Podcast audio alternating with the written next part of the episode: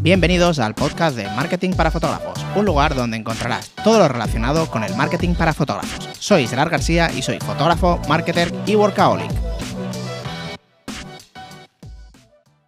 ¿Qué tal chicos? ¿Cómo estáis? Espero que estéis genial. Bueno, hoy no estoy en, la agencia donde suelo grabar los podcasts, lo estoy haciendo desde, mi casa, desde el jardín, a lo mejor se escuchan un poquito los pajarillos y tal, espero que no haya obras ni nada.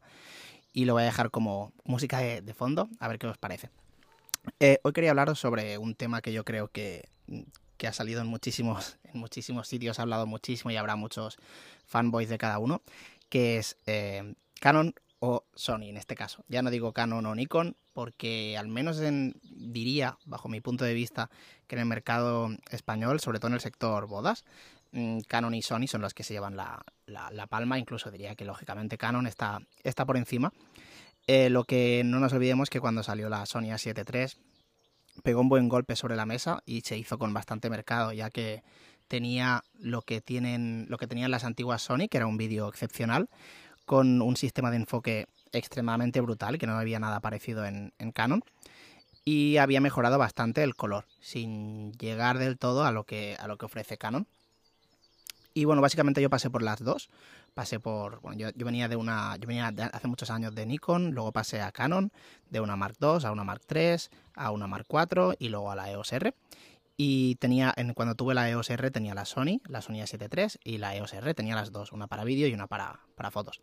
Y realmente después de bastantes bodas, de hacer muchas pruebas con las mismas ópticas y muchísimas más cosas, al final me he decidido por, por Sony, vendí, vendí el equipo Canon, esperando que salga la 7.4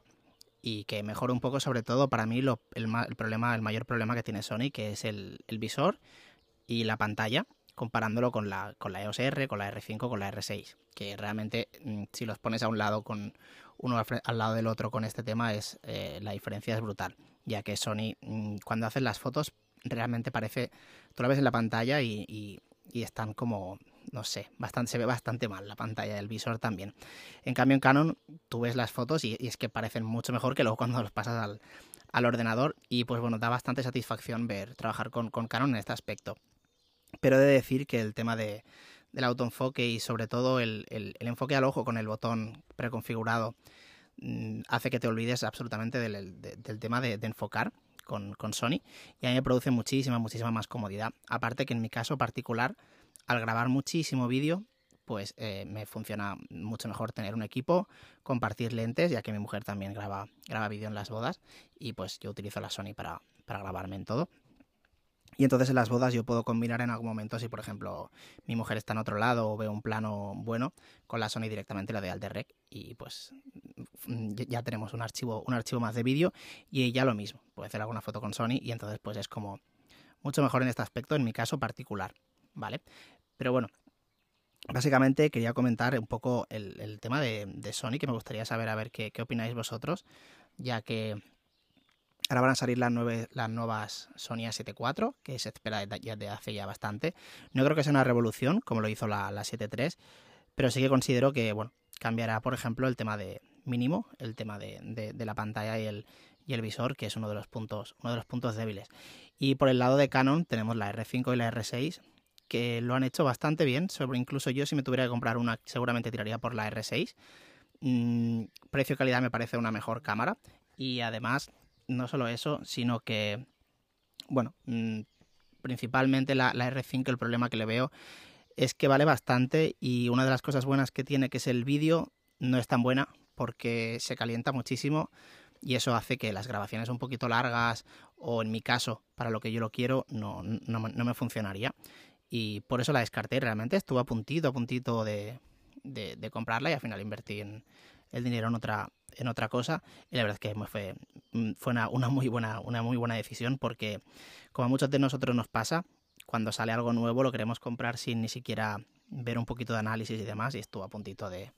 de caer la R5 y menos mal. La que sí que me ha tentado bastante es eso, la, la R6 que tiene, que tiene bastante mejor pinta, pero bueno, yo voy a seguir con, con Sony en este aspecto, a parar a la, a la 7.4. Y nada, me gustaría hacer eh, preguntaros a ver qué, qué, opináis vosotros, si creéis que Sony con la 7.4 se va a poner por encima de la Canon o de lo contrario, pues las Canon seguirán siendo un poquito en, tema de ventas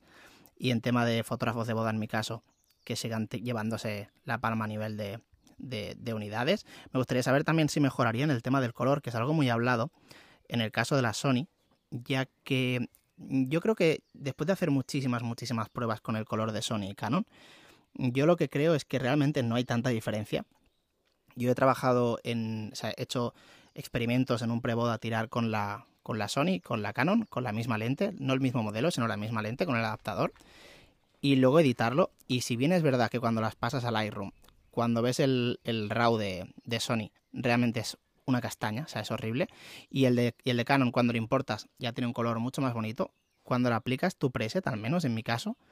si os digo la verdad, hay muchas veces, yo me he hecho pruebas y no consigo ver la, la diferencia. Entonces, para mí, el tema del color es más, em, pues a nivel, a nivel de cabeza y sobre todo de cuando ves los RAWs y cuando tiras al momento, que realmente luego a la hora de, de, editar. Me gustaría hacer un, un, experimento con este tema y subirlo a Instagram a ver cuántas personas aciertas, aciertan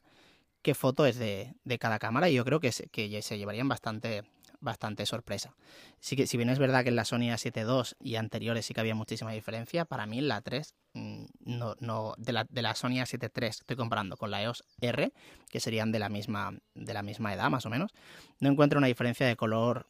que, suponga que, me haga cambiar de, equipo. Vamos a ver a ver si la Sony A7 IV eh, bueno, mejora en este aspecto y, iguala a la, a la, R6 y a la R5, que sí que el cambio de color es, es un poquito mejor. Y nada, hoy quería despedirme de, vosotros con, este, con, este, con esta opinión, en mi caso particular, y me gustaría saber qué, qué opináis vosotros. Pues nada, nos vemos en el próximo podcast. Un saludo.